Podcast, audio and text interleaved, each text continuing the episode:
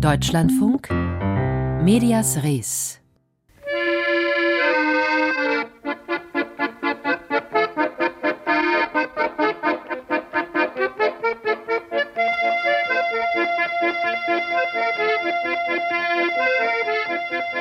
Na, erkennen Sie die Melodie? Es ist die Titelmusik zu Jim Knopf und Lukas, der Lokomotivführer aus dem Jahr 1961.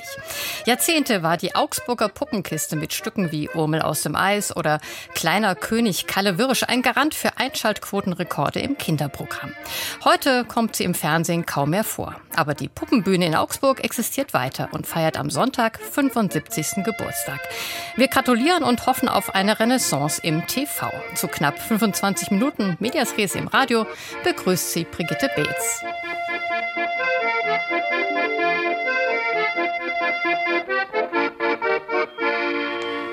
Vom märchenhaften Lummerland nun zur knallharten Wirklichkeit unserer digitalisierten Welt. Die muss reguliert werden, um Hass, Hetze und Falschinformationen Herr zu werden. Die Europäische Union ist dabei weltweit Vorreiter. So weit, so gut. Doch die Umsetzung des Digital Services Act gestaltet sich kompliziert. Bis Ende letzter Woche mussten die Online-Plattformen und Suchmaschinen quasi dem ersten Schritt des neuen Gesetzes nachkommen. Sie sollten Daten zu ihren Nutzerinnen und Nutzern in der EU veröffentlichen. Fanny Buschert mit einem Zwischenstand. Der Digital Services Act, kurz DSA, gibt der digitalen Welt in der Europäischen Union Regeln vor. Aber nicht alle bekommen die gleichen Vorgaben. Bis zum 17. Februar mussten digitale Dienste wie Google, Zalando oder Facebook ihre Nutzerzahlen in der EU offenlegen. Wie und wo das passieren sollte, das hatte die EU-Kommission nicht genau festgelegt und so kam es dazu, dass teilweise nur grobe Zahlen angegeben wurden oder die Daten schwer aufzufinden waren. Für die Umsetzung des DSA sind aber gerade die Nutzerzahlen entscheidend, erklärt Julian Jauersch von der Denkfabrik Stiftung Neue Verantwortung. Ich kann und will gar nicht allen Plattformen, die vielleicht jetzt noch keine Zahlen geliefert haben oder, oder die etwas versteckt veröffentlicht haben, irgendwie böse Absicht unterstellen. Nichtsdestotrotz ist es halt schon so, dass es einen Schwellenwert gibt, ab dem bestimmte zusätzliche, noch striktere Regeln greifen. Das sind 45 Millionen Nutzende monatlich in der EU. Sehr große Online-Plattformen und Suchmaschinen Suchmaschinen müssen beispielsweise Risikobeobachtungen zu ihren Algorithmen vorlegen. Außerdem sieht der DSA vor, dass sich diese digitalen Dienste regelmäßig unabhängigen Prüfungen unterziehen und ihre Daten für Forschungsprojekte bereitstellen müssen. Für die Durchsetzung dieser Vorgaben ist die Europäische Kommission zuständig. Es brauche solche strikten Regeln, findet Alexandra Gese für die Grünen im EU-Parlament. Die sehr großen digitalen Dienste haben eine strategische Bedeutung für die öffentliche Meinung in Europa. Sie können den Ausgang von Wahlen zum Beispiel beeinflussen. Sie beeinflussen, über welche Themen wir diskutieren und vor allen Dingen auch mit welchem Ton wir diskutieren als Gesellschaft. Sobald die Europäische Kommission die digitalen Dienste mit mehr als 45 Millionen Nutzerinnen in der EU bekannt gegeben hat, haben diese vier Monate Zeit, die neuen Vorgaben umzusetzen. Ab Februar 2024 müssen dann auch alle anderen digitalen Dienste den DSA umsetzen. Um kleineren Unternehmen nicht zu viel Bürokratie zuzumuten, gibt es für sie weniger strenge Regeln. Einige Vorgaben, wie die zu internen Beschwerdemechanismen, gelten aber für alle Plattformen. Grüne Politikerin Gese. Zum ersten Mal haben wir mit dem Digital Services Act die Möglichkeiten, dass Nutzerinnen und Nutzer wirklich Beschwerde einlegen können und nicht nur auf die Freundlichkeit der Plattform angewiesen sind, sondern wirklich das Recht auf eine Antwort haben. Jede Plattform muss einen internen Beschwerdemechanismus ermöglichen, das heißt eine interne Organisation haben, die diese Beschwerden bearbeitet, damit man auch Antworten bekommt, die wirklich aussagekräftig sind. Für die Beobachtung der kleineren digitalen Dienste sind die Mitgliedstaaten verantwortlich. Sie müssen dafür bis Februar 2020 2024 nationale Koordinatoren für digitale Dienste ernennen. Den EU-Ländern ist es dabei selbst überlassen, ob sie eine neue Behörde gründen oder eine bereits bestehende mit der Koordination beauftragen. Letzteres hätte laut Julian Jauersch von der Stiftung Neue Verantwortung auf kurze Sicht praktische Vorteile, weil vorhandene Strukturen oder Räumlichkeiten gleich genutzt werden könnten. Aber die Regeln, die im DSA stehen, oder zumindest Großteile der Regeln, die im DSA stehen, sind eben neu und sind speziell für Plattformen gemacht, äh, sind bewusst so angelegt, dass sie über verschiedene bestehende ähm, Politik- und Regulierungsfelder hinweggehen. Und da halte ich es für sinnvoll, dass man auch mittel- und langfristig darüber nachdenkt, eine spezialisierte, eigenständige neue Behörde für aufzubauen. Diesen nationalen Koordinatoren kommt bei der Umsetzung des Digital Services Act also eine entscheidende Rolle zu. Denn sie sollen am Ende nicht nur die Schnittstelle zu den kleineren digitalen Diensten sein, sondern sich auch mit verschiedenen nationalen Behörden vernetzen. Aber auch die Verbraucherinnen und Verbraucher sollen sich direkt an die Koordinatoren wenden können, wenn sie vermuten, dass gegen den DSA verstoßen wird. Wie das in den einzelnen EU-Mitgliedstaaten konkret aussehen soll, das wird sich in den kommenden Monaten zeigen. Erzählte Fanny Buschert. Und noch eine Nachricht erreichte uns heute aus Brüssel. Ein Sprecher der EU-Kommission erklärte, die Entscheidung, dass Mitarbeiter die chinesische App TikTok nicht mehr auf ihren Geschäftshandys installieren dürfen, sei nicht auf Druck der Vereinigten Staaten gefallen. Ob dieser Bann auch einmal auf den populären chinesischen Messenger-Dienst WeChat ausgeweitet werden könne, diese Frage habe sich noch nicht gestellt.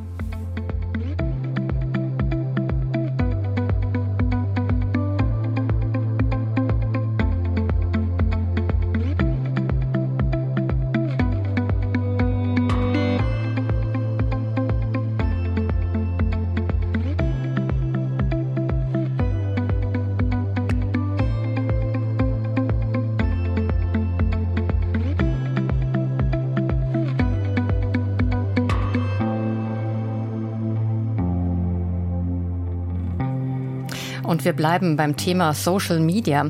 Wie sollten sich öffentlich Stellen auf privaten Plattformen präsentieren und sollten sie das überhaupt tun? Diese Überlegungen gibt es schon lange und sie sind noch lange nicht an ihr Ende gekommen. Die Bundesregierung jedenfalls pflegt den mehr oder weniger direkten Austausch mit Bürgerinnen und Bürgern über Facebook. Wenn es allerdings nach dem obersten Datenschützer unseres Landes geht, soll damit Schluss sein. Warum es Streit gibt zwischen dem Bundesdatenschutzbeauftragten Ulrich Kelber und dem Bundespresseamt, darüber hat sich Johann Johannes Kuhn für uns informiert. Vier Wochen. So lange hat die Bundesregierung nun Zeit, ihre Facebook-Seite abzuschalten. Überraschend kommt das nicht.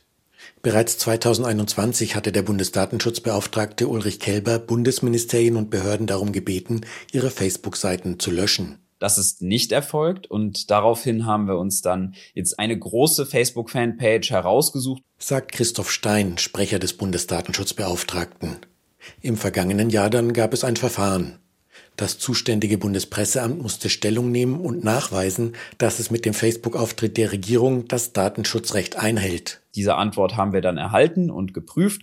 Und unsere Prüfung ist jetzt zu dem Ergebnis gekommen, dass wir gesagt haben, nein, wir sehen weiterhin nicht, dass es vereinbar ist, mit der Datenschutzgrundverordnung eben so eine Facebook-Fanpage zu betreiben. Und deswegen hat das Bundespresseamt jetzt von uns den Bescheid erhalten, der eben zur Abschaltung der Facebook-Fanpage auffordert. Konkret geht es darum, nach höchstrichterlich bestätigter deutscher Auslegung sind zwei Parteien gemeinsam dafür verantwortlich, die Einhaltung der Datenschutzgrundverordnung auf Facebook-Seiten zu gewährleisten, nämlich einmal Facebook selbst und dann der Betreiber der Fanseite. Das Problem an der Sache ist jetzt, dass eine gemeinsame Verantwortlichkeit für die Datenverarbeitung besteht, aber am Ende das Bundespresseamt natürlich überhaupt gar nicht weiß, welche Daten äh, Meta überhaupt erhebt von den Nutzerinnen und Nutzer, die auf diese Facebook-Fanpage kommen, was damit passiert. So Stein. Zudem könne die Behörde nicht gewährleisten, dass Facebook von seinen Nutzern eine vernünftige Einwilligung zur Datenverarbeitung einhole. Also da liegt so ein bisschen der Hase im Pfeffer, dass das Bundespresseamt einfach gar nicht nachweisen kann, dass die Datenverarbeitung, die dort erfolgt, rechtskonform ist. Das Bundespresseamt kündigte in einer Stellungnahme an, den Bescheid zu prüfen und betont dabei, dass der Facebook-Auftritt ein wichtiger Bestandteil der Öffentlichkeitsarbeit sei. Innerhalb der Vier-Wochen-Frist kann die Bundesbehörde nun klagen und damit eine gerichtliche Grundsatzentscheidung herbeiführen. Denn völlig ausbuchstabiert ist die Auslegung der Datenschutzgrundverordnung noch nicht. Sollte der Bundesdatenschutzbeauftragte Recht bekommen, hätte das allerdings große Auswirkungen. Die Regierung müsste de facto alle Ministerien und nachgelagerten Behörden anweisen, ihre Facebook-Präsenzen aufzugeben. Aber nicht nur das. Auch für die Privatwirtschaft hätte ein solches Urteil Signalwirkung, sagt Stefan Hessel, Datenschutzrechtsexperte und Partner bei der Anwaltskanzlei Reusch. Auch wenn die Datenschutzaufsichtsbehörden angekündigt haben, erstmal nur auf öffentliche Stellen zuzugehen, sind die zugrunde liegenden rechtlichen Erwägungen vollkommen auf die Privatwirtschaft übertragbar. Also auch ein Privatunternehmen sitzt aus Sicht der Datenschutzaufsichtsbehörden mit Facebook gemeinsam im Boot und muss auch gemeinsam mit Facebook die Einhaltung der datenschutzrechtlichen Vorgaben nachweisen. Dass der Bundesdatenschutzbeauftragte nicht einfach Facebook strengere Vorgaben zur Datenverarbeitung macht, liegt an der Zuständigkeit. Die liegt in Irland, wo der Dachkonzern Meta seinen Europasitz hat.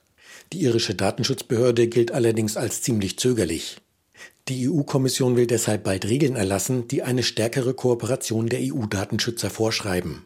Anwalt Stefan Hessel glaubt deshalb, Statt dem Bescheid gegen das Bundespresseamt hätte man eventuell auch noch ein paar Monate warten können und dann eine europäische Lösung äh, herbeiführen. Das wäre aus meiner Sicht in der Stelle der wünschenswertere Weg gewesen meinte der Datenschutzrechtler Stefan Hessel in einem Beitrag von Johannes Kuhn.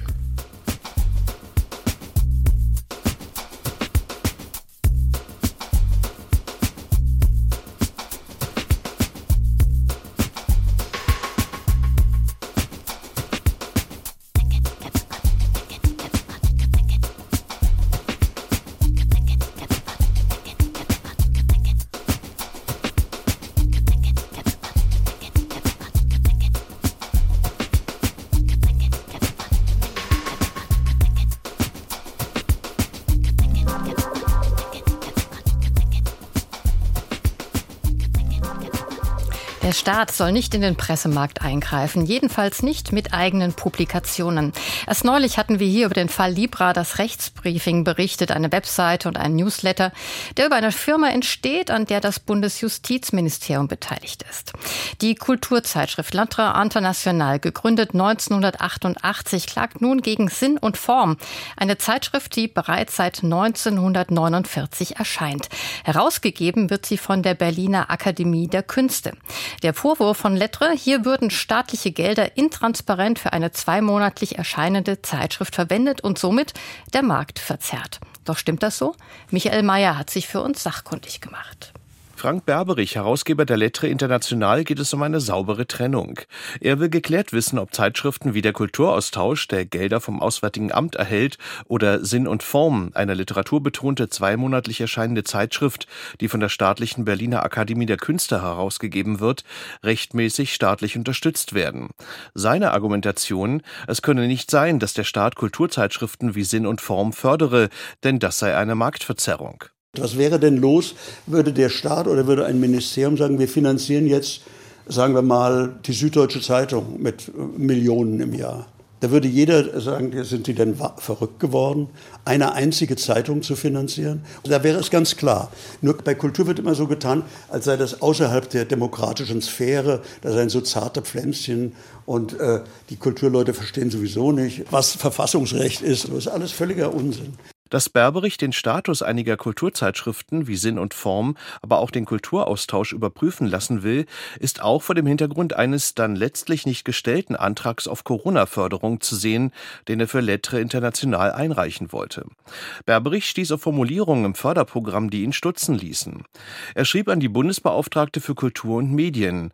In mehreren Briefen antwortete man ihm, Lettre International sei im Gegensatz zu einigen Buchperiodika presseähnlich und könne daher daher nicht unterstützt werden. Wörtlich schrieb das BKM die Pressefreiheit bedingt das medienrechtliche Prinzip der Staatsferne, aus dem sich ein Gebot der Neutralität und ein Verbot jeglicher Einflussnahme ergeben. Ebenso darf der Staat nicht in den publizistischen Wettbewerb der Presse eingreifen.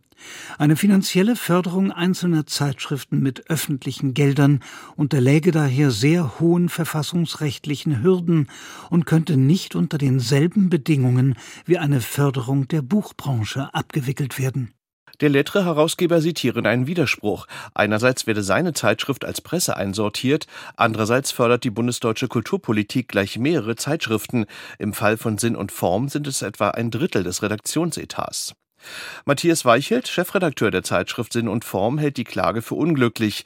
Immerhin gäbe es auf dem kleinen Markt der Kulturzeitschriften eine sich ergänzende inhaltliche Ausrichtung. Ein sich ergänzen von verschiedenen Profilen, Stimmen, zwischen denen sich die Leser und Leserinnen, aber auch die Autoren und Autorinnen äh, entscheiden können. Natürlich gibt es Überschneidungen und das ist ja auch gut so, wenn man sich äh, überhaupt mit äh, Kulturgeschichte beschäftigt, war es immer so, dass daraus auch äh, eine große Kraft entstanden ist, dass sich Dinge ähm, gegenseitig befruchten, dass es einen Austausch gibt. Also von daher sind wir davon, dass Autoren sowohl in Lettre als auch bei uns veröffentlichen, gar nicht überrascht. Doch Lettre-Herausgeber Berberich geht noch weiter und sagt, es gehe nicht nur um Überschneidungen, sondern auch um Wirtschaftliches. Sinn und Form könne etwa nur deswegen günstiger angeboten werden, weil es die staatliche Förderung gebe und konkurriere ja auch um Leser und Anzeigen. Da die Sachlage so komplex ist, hat sich das Berliner Landgericht in einem Nebenaspekt mit der fehlenden Gebührenordnung von Sinn und Form befasst. Die Zeitschrift werde zwar in der Satzung der Akademie erwähnt, derlei Angebote müssten aber eine Gebührenordnung für Anzeigen und Heftpreise haben. Ohne diese könne die staatlich unterstützte Zeitschrift gar nicht erscheinen. Doch diese Gebührenordnung muss erst im Sommer durch die Mitglieder der Akademie der Künste verabschiedet werden. Und nun? Chefredakteur Matthias Weichelt sagt, dass man erst mal sehen müsse, wie es weiterginge. Der Klageweg sei ja noch lange nicht am Ende. Eine etwaige staatsferne Stiftung, die in Zukunft die Zeitschrift Sinn und Form herausgeben könne, stehe zunächst nicht an. Naja, das sind Überlegungen, die einem natürlich im Kopf herumschwirren können, wenn man in so einer sehr bedrohlichen Situation ist, wie wir es gerade sind. Aber das schieben wir jetzt natürlich noch auf, weil wir noch längst nicht glauben, dass das jetzt irgendwie das Ende sein darf für eine Zeitschrift wie Sinn und Form. Frank Berberich klagt in einem anderen Verfahren auch gegen die Zeitschrift Kulturaustausch und das Online-Magazin LCB Diplomatik, wünscht sich aber keineswegs, dass die Konkurrenz verschwindet. Er wünsche sich vor allem, dass die Politik sich des Themas annimmt. Und möglicherweise sogar eine gesetzgeberische Initiative entsteht, die darauf aus ist, diese verfassungsrechtliche Regelung einmal zu überprüfen. Das Resultat so einer Initiative muss doch nicht sein, dass keiner mehr unterstützt wird, sondern könnte doch auch sein, dass man eine generelle Form der Unterstützung findet. Sagte der Lettre-Herausgeber Frank Berberich. Auch der Büchermarkt nach 16.10 Uhr hier in unserem Sender wird sich des Streits mit Sinn und Form annehmen.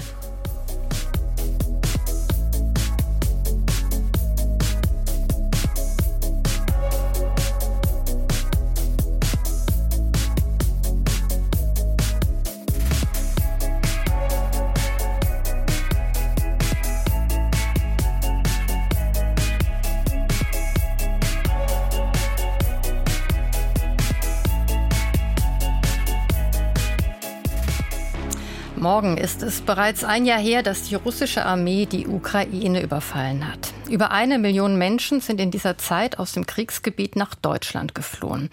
Um ihnen die Ankunft zu erleichtern, haben auch zahlreiche Medienhäuser verschiedenste Hilfsprojekte initiiert. Darunter Willkommens- und Informationsangebote, ukrainischsprachige Kindersendungen und ein Jobportal für Medienschaffende. In speziellen Redaktionen sollten außerdem geflüchtete Journalistinnen und Journalisten die ersten Schritte in die deutsche Medienlandschaft machen. Wie die Zusammenarbeit bislang dort funktioniert hat, das hat Lena Fuhrmann für uns recherchiert. Wir starten ein neues Ukraine-Team. Mit dieser Ankündigung reagierte das Greifswalder Katapult-Magazin in kürzester Zeit auf den Angriffskrieg in Europa und rief Katapult Ukraine ins Leben. Online wurden Berichte und News aufbereitet, dazu ukrainische Journalistinnen und Journalisten eingestellt. Schon Ende März konnte man verkünden, Unsere neue Redaktion steht.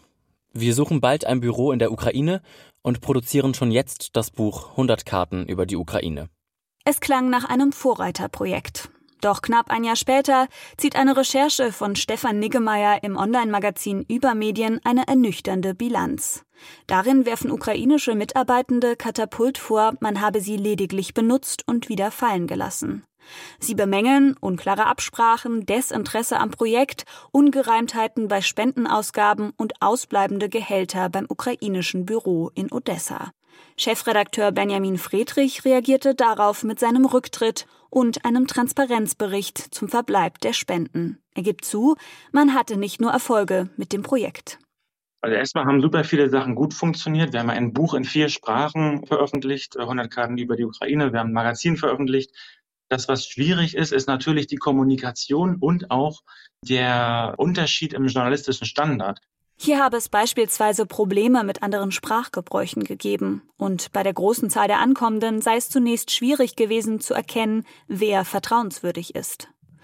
Beim Büro in Odessa könne Friedrich den Missmut verstehen. Dort sei er, was die Kommunikation angeht, gescheitert. Das hat nicht so gut funktioniert, dieses eine Büro. Trotzdem sind das sieben von über 40 Journalistinnen, die da jetzt da gearbeitet haben, wo das nicht funktioniert hat.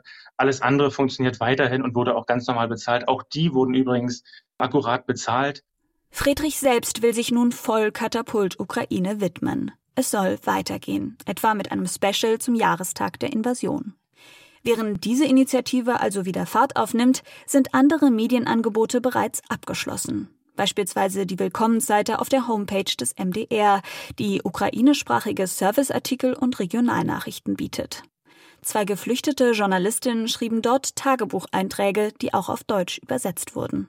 Eine von ihnen ist Julia Pschenitschna. Ich bin sehr dankbar dafür, dass ich eingeladen wurde, Artikel über mein Leben hier zu schreiben, über den Anpassungsprozess, Schwierigkeiten und Entdeckungen. Bevor sie nach Deutschland fliehen musste, arbeitete Julia Pschenitschna für einen Fernsehsender in Kiew. Ihre Zeit beim MDR sei eine großartige Erfahrung gewesen. Auch ihre dortige Betreuerin, Bettina Friedrich, lobt die kreative und zuverlässige Zusammenarbeit. Rückblickend würde sie das Projekt wieder machen. Zum einen wegen der Perspektivenvielfalt. Wir haben ja von Ihnen auch in Ihren Artikeln Sichtweisen zu sehen bekommen, die wir sonst gar nicht kennen als Deutsche und aber auch, weil wir damit zwei Journalistinnen, es ist nicht viel, aber es sind immerhin zwei, das Ankommen erleichtert haben. Eine Herausforderung sei dabei vor allem die Bürokratie gewesen. Hier musste Friedrich immer wieder als Mittlerin zwischen Amt und MDR fungieren. Nachdem die Nutzungszahlen des Willkommensangebots heruntergingen, stellte man das Projekt ein. Julia Pschenischner war über ein halbes Jahr für den MDR tätig. Zurzeit kümmert sie sich vor allem um ihre Kinder und lernt Deutsch. Ich weiß nicht, ob ich hier als Journalistin arbeiten kann, weil das ein ganz anderes Deutschniveau erfordert. Aber das wird die Zeit zeigen. Außerdem möchte ich unbedingt nach Hause in die Ukraine zurückkehren. Bis das möglich ist, sind auch die deutschen Medienhäuser weiterhin als Unterstützer gefragt. Etwa mit Möglichkeiten zur freien Mitarbeit oder Praktika, so Bettina Friedrich. Beim MDR sind aktuell keine ukrainischen Journalistinnen und Journalisten mehr tätig. Stattdessen hält man Arbeitsplätze mit technischer Ausrüstung für Medienschaffende frei, die von einer Pressefreiheitsorganisation betreut werden. So können sie weiter für ihre Redaktionen in der Heimat tätig sein. Wie bald sie zurückkehren können, bleibt leider weiterhin ungewiss berichtete Lena Fuhrmann. Ja, der Überfall auf die Ukraine jährt sich morgen und ein Ende des Krieges ist noch lange nicht in Sicht. Für die Opfer die Hölle, aber auch an den Berichterstattenden geht die Brutalität, die sie beobachten, nicht spurlos vorbei. Das erzählt unter anderem die ARD-Korrespondentin Rebecca Barth. Für mich nach einem Jahr ständiger Horror, ständige Wiederholung von Brutalität, von Gewalt. Ich habe, ich weiß nicht, mit wie vielen Menschen gesprochen, die beispielsweise gefoltert wurden. Ich spreche mit Soldaten, die mir erzählen, wie sie in den Schützengräben in der Ostukraine sitzen und kämpfen, wie ihre Kameraden neben ihnen getötet werden, wie sie übers freie Feld versuchen, verletzte Kameraden zu retten und es manchmal nicht schaffen. Das ist einmal beeindruckend, beim zweiten Mal, beim dritten Mal, aber irgendwann, wenn ich mit der zehnten Person spreche, deren Haus zerstört wurde, diese Geschichten wiederholen sich und dann hat es dadurch keinen Nachrichtenwert mehr. Ein Jahr Krieg. Darüber reflektiert Rebecca Barth morgen in unserer Sendung nach Redaktionsschluss mit meinem Kollegen Stefan Fries, mit unserem Zeitfunkredakteur Tilko Gries, der auch schon Moskau-Korrespondent war, und dem Kommunikationswissenschaftler Markus Maurer von der Uni Mainz. Schon jetzt können Sie die längere Fassung dieses sehr bewegenden und erhellenden Gespräches abrufen als Podcast über unsere DLF-Audiothek und überall dort, wo es Podcasts gibt. Und wenn Sie selber eine Anregung haben, was wir in dieser Sendung behandeln sollten. Wenn Sie auch gerne mal mitdiskutieren wollen, schreiben Sie uns doch an nach redaktionsschluss.deutschlandfunk.de. Für diese Ausgabe von Medias Res heute bedankt sich fürs Zuhören Brigitte Peetz.